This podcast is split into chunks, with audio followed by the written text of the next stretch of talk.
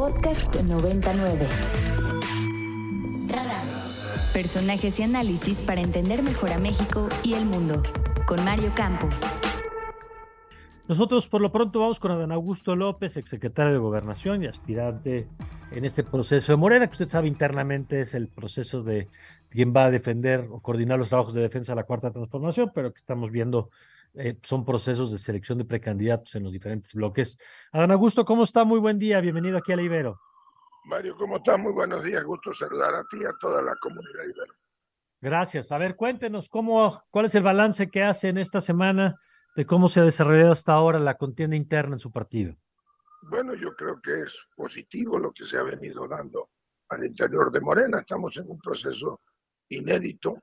Nosotros ya teníamos como una tradición el seleccionar con cierta periodicidad en todo el país los coordinadores de la defensa de la cuarta transformación. Ahora pues no podía ser la, la excepción y hemos iniciado recorridos en todo el país cumpliendo con el, mandato de celebrar asambleas, asambleas informativas.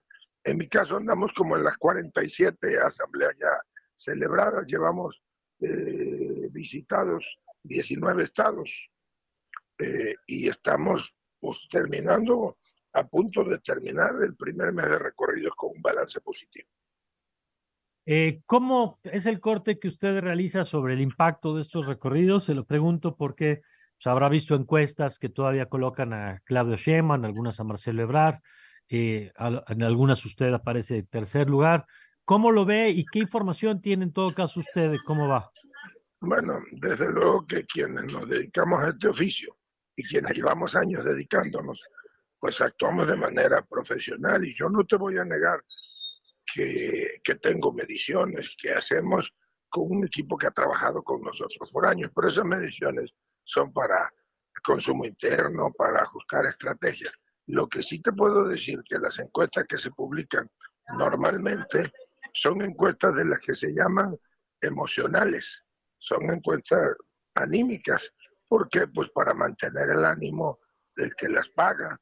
Entonces, ella sabido que las encuestas que se publican en medios como El Universal, como este, otros, El Heraldo u otras, pues son eso, animan, se publican por la paga y le mantienen el ánimo arriba al que las paga. ¿Qué dicen sus propios datos? Mis propios datos dicen que como decimos en el pueblo, si camina como pato, grazna como pato y hace cuac cuac, pues es pato, son encuestas patito. ¿Y las de usted qué datos dan? No, pues yo no puedo hacer público, ese es un asunto de formación profesional, yo no puedo hacer público el resultado de las encuestas en las que yo soporto o en las que baso mi estrategia territorial. Bueno, pero por lo menos entiendo que a lo mejor no puede darnos datos, pero ¿qué está viendo en tendencias? ¿Qué nos puede compartir, digamos? Porque de otra manera, pues tenemos la información pública, evidentemente. Entiendo que son estudios para la toma de decisiones, pero a usted le dará una idea de cómo va la cosa.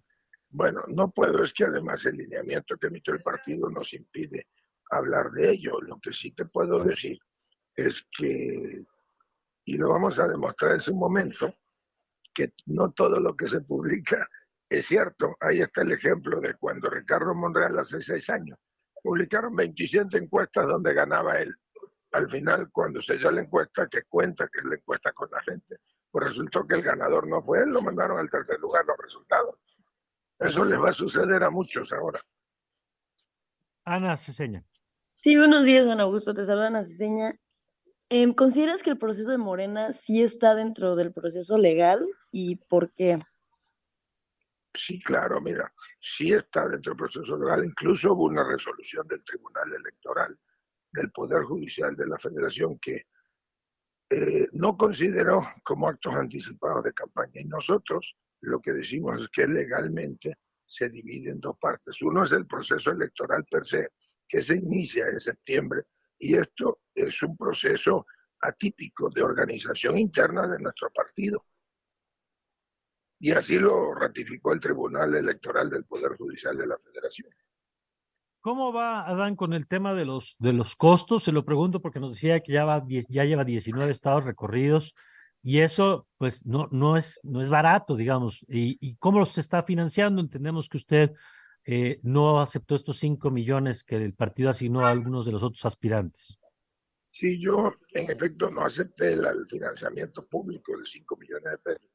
No lo acepté primero pues porque este movimiento no se construyó con financiamiento público.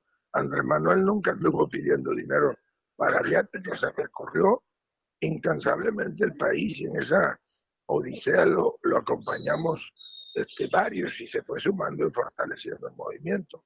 Eh, entonces yo por ello no acepté, pedí se destine ese recurso a centros de salud en dos de las comunidades más olvidadas del país, Guayacocotla en Veracruz y Metlatono en Guerrero y el sobrante se destine a Rincón de Romos en Aguascalientes y a eh, una comunidad en Oaxaca. ¿Con qué financió mis recorridos, mis asambleas?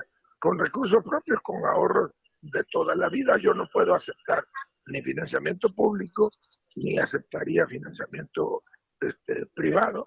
Mis gastos son transparentes. El partido, aunque yo no tengo la obligación, ha recibido de manera puntual mi, eh, informe de, de, gastos. Y este, así lo financiamos y así vamos a continuar haciéndolo. A la fecha, aproximadamente 900 mil pesos nos hemos, eh, nos hemos gastado.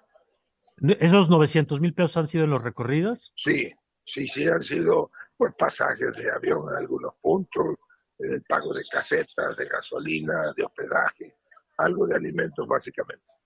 Ahora, ¿qué pasa, Adán, con Adán Augusto, con el tema de los espectaculares? Leíamos estos días eh, dos informaciones. Una, en el sentido de que han encontrado muchos espectaculares con su nombre. Y dos, las declaraciones que usted ha hecho en el sentido de que no son suyos. Eh, entonces, ¿de dónde han salido? ¿Qué, ¿Qué, ha pasado con este tema que usted ha señalado? Que hay un uso de su nombre y de su imagen que usted no ha autorizado. Sí, mira, yo he presentado las denuncias correspondientes ante las autoridades elector electorales. Lo cierto es que no somos nosotros los autores de esa, de, de, esa, de esa publicidad. Sí entiendo que lo han hecho amigos, eh, compañeros del movimiento que simpatizan con nosotros. Pero aún así, que yo les agradezco, pues sí, este, pueden ser, eh, pueden constituir una violación a la ley. Eso la autoridad hasta la fecha ha determinado que no viola la ley, pero yo no puedo este, hacerlos y por eso me deslindo de ellos. Por último, Dan, porque sabemos que anda en campaña, en recorrido, eh, y le agradezco este tiempo. Hemos visto también en estos días diversas notas, eh, eh, críticas de recorridos, incluso de temas de la gestión cuando estaba al frente de la Secretaría de Gobernación, cosa que digo, se entiende que salen de pronto en campaña, pero ¿a quién atribuye esas notas? ¿Lo ve desde la oposición? ¿Ve fuego amigo en eso? No, yo creo que es parte de una guerra sucia.